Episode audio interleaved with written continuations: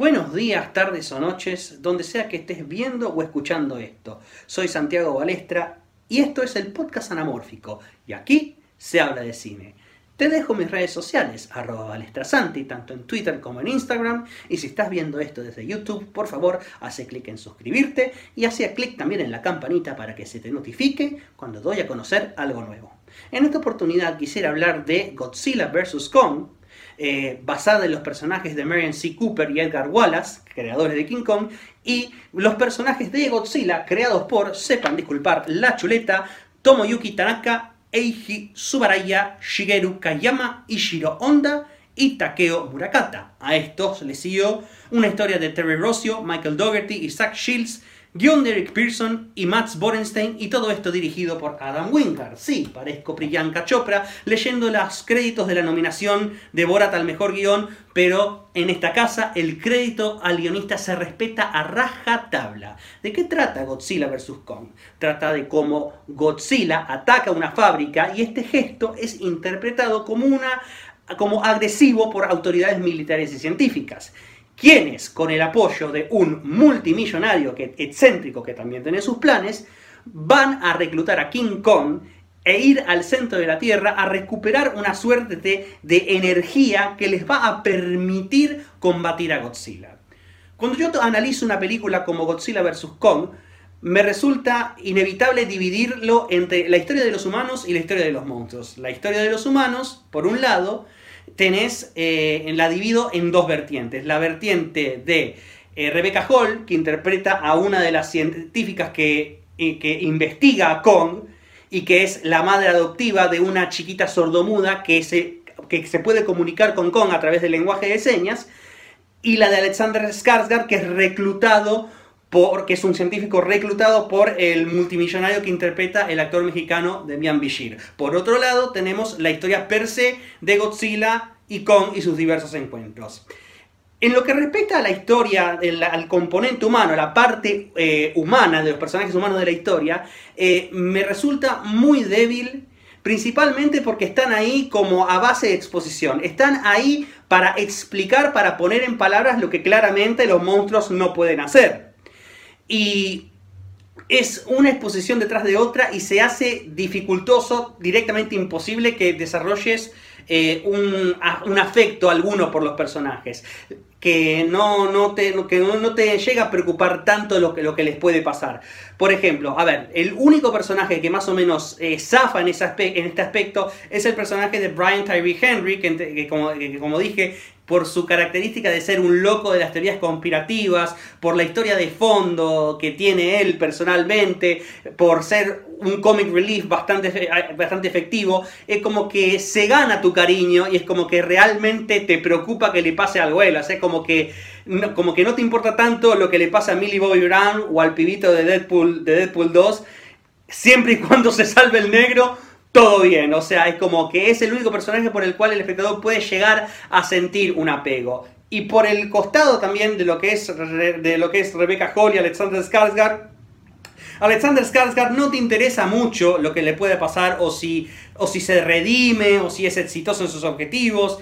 Y la nena, aparte de ser obviamente un nexo comunicativo con King Kong, está básicamente ahí para darle al personaje de Rebecca Hall algo que hacer cuando no está ocupada haciendo exposición constantemente.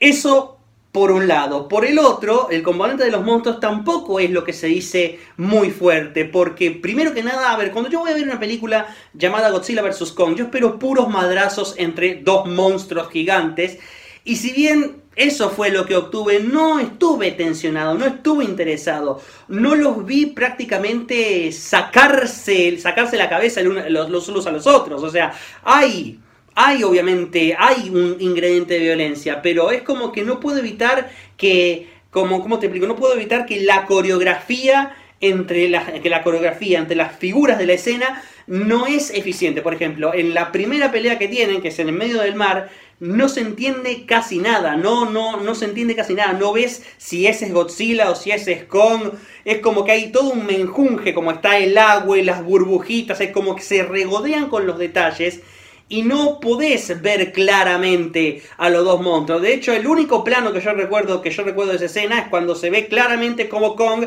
le mete un gancho a Godzilla que lo tira para el otro lado. Es lo único que puedo llegar a ver, lo único que pude llegar a ver e interpretar de esa escena y entender como sí, qué bueno que está. Pero el pero ese es el punto, el resto como que no te mantiene como no te mantiene en, en, tu, en, tu, en tu asiento sí, dale, como si fuera como si fuera una pelea de boxeo, que es básicamente el espíritu que uno tiene cuando, ve una, cuando uno ve películas así. Y, es, y cuando se enfrentan los dos monstruos en medio de una ciudad, en medio de, en medio de una ciudad, hay una inconsistencia porque tienen una pelea a la noche y una pelea de día. En la pelea nocturna los edificios están súper iluminados para que puedas ver a los monstruos en toda su gloria, pero cuando se tiran los unos a los otros contra los edificios, como que no, no se derrumban, no se, no, no se van a la miércoles. O sea, no hay un aspecto de catástrofe. En la segunda escena, los edificios sí se derrumban, sí se caen, sí hay un aspecto de catástrofe con la gente corriendo y demás cosas. Y como que es una inconsistencia que en cierto modo choca. A ver, la conclusión que podemos sacar de todo esto es que, a ver, sí, es una película entretenida, no hay que tener grandes pretensiones intelectuales o emocionales con todo esto. Pero si bien, aunque desde lo intelectual no se le puede pedir mucho y no se le debería pedir, lo emocional sí es importante. Y ahí es donde la película más o menos como falla. Cuando técnicamente solo un personaje logra eso y no los demás.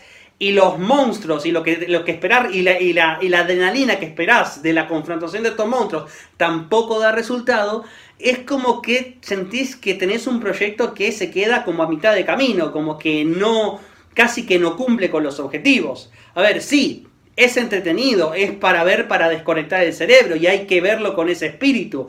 Pero el problema es que no sé si me animaría a recomendar esto para para pagar, para pagar una entrada, porque sí, es, es, algo más para ver por la tele un sábado por la tarde o a la noche con tus amigos cuando te tomas unas, te tomas unas birras. O sea, porque para ver, para pagar una entrada, como que se me hace un poquito difícil recomendarlo, es un poquito más complicado. Eh, así que eso es todo lo que yo tengo que decir acerca de eso. Eh, te dejo nuevamente mis redes sociales como arroba balestrasanti, tanto en Twitter como en Instagram. Y si ves en YouTube, hace clic en suscribirte y hace clic también en la campanita para que se te notifique cuando doy a conocer algo nuevo. Y ahí, ya que estás, y si te gustó lo que viste, te pido por favor, metele un like, un comentario, se hace un comentario, se, se, recibe de todo, así y se recibe de todo, así no solo eh, le decimos al algoritmo que este programa algo tiene, sino que me ayuda a crecer a mí y ayuda a crecer a este canal. Así que eso es todo por ahora. Soy Santiago Balestra y nos vemos la próxima.